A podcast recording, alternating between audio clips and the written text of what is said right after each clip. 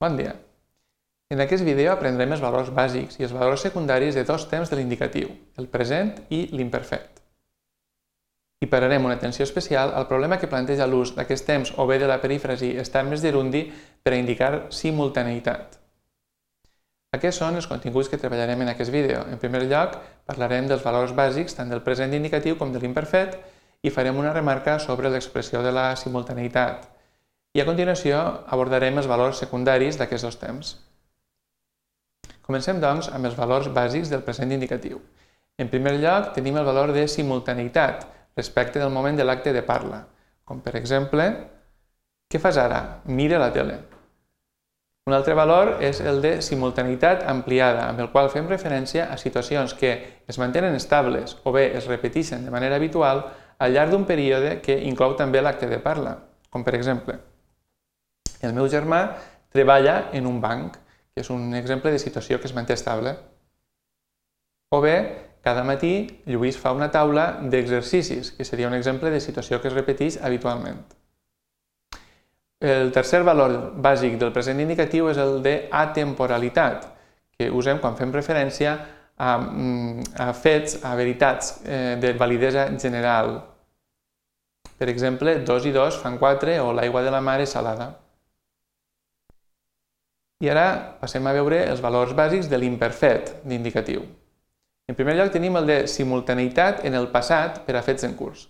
Amb això volem dir simultaneïtat respecte d'un moment del passat i al mateix temps per a fets que es presenten com a eh, fets que es trobaven en curs en aquest moment del passat. Per exemple, què feies fa mitja hora? Mirava la tele. També tenim el valor de simultaneïtat ampliada en el passat, també per a fets en curs. Amb això volem dir, eh, o fem referència a situacions que es mantenien estables o bé es repetien de manera habitual en, al llarg d'un període del passat i sempre presentant aquests fets, aquestes situacions, com a fets en curs. Per exemple, el meu germà treballava en un banc o cada matí Lluís feia una taula d'exercicis. Bé, cal remarcar que per a, la, per expressar la simultaneïtat estricta, és a dir, no la simultaneïtat ampliada, sinó la simultaneïtat respecte d'un moment concret, eh, s'ha estès en el valencià col·loquial l'ús de la perífrasi estar més gerundi, com per exemple, què estàs fent ara? Estic mirant la tele. Doncs és preferible en valencià usar simplement el present en lloc de la perífrasi estar més gerundi i dir, què fas ara? Mira la tele.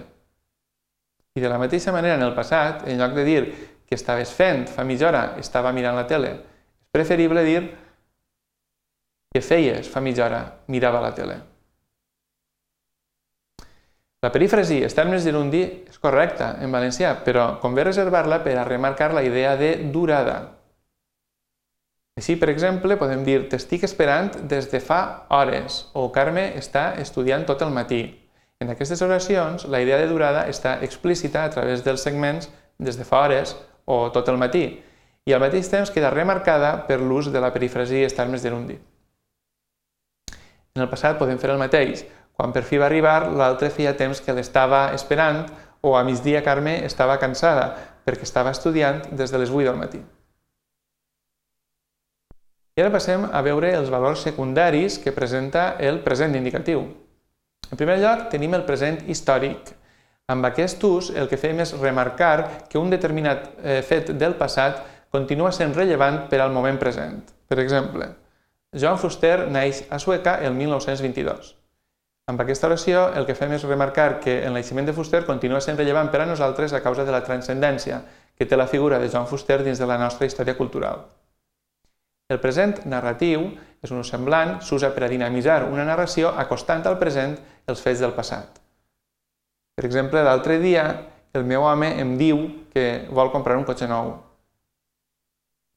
També podem usar el present amb un valor de futur eh, quan eh, fem referència a fets previsibles. Per exemple, la setmana que ve me'n vaig a Roma. I amb un valor pròxim a l'imperatiu, en, usos, en certs usos de segona persona, com per exemple per a donar instruccions,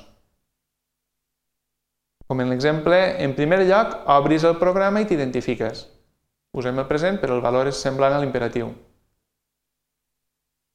I ara passem a veure els valors eh, secundaris que presenta l'imperfet indicatiu. En primer lloc tenim un imperfet narratiu que s'usa per a destacar la importància d'un fet determinat dins d'una seqüència narrativa, d'una seqüència d'esdeveniments en el passat.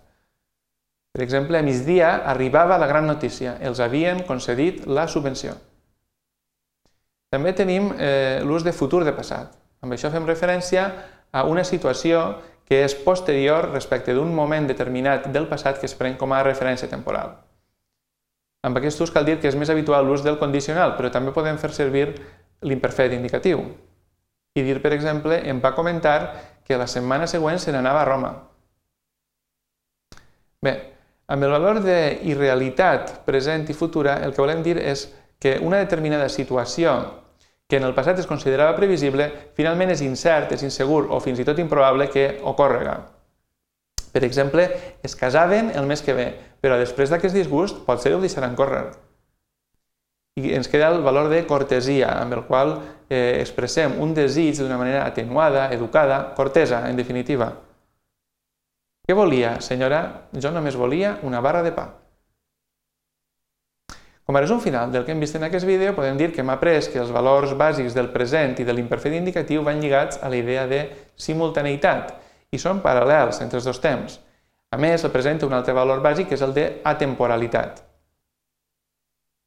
També hem distingit entre aquells casos en què per a indicar simultaneïtat convé usar el present o l'imperfet indicatiu i aquells en què convé recórrer a la perífrasi estar més gerundi. Hem vist que aquesta darrera la usem per remarcar la idea de durada. Finalment hem vist que tant el present com l'imperfet indicatiu poden usar-se també amb una sèrie de valors secundaris. Aquesta és la bibliografia que hem utilitzat per a l'elaboració d'aquest vídeo.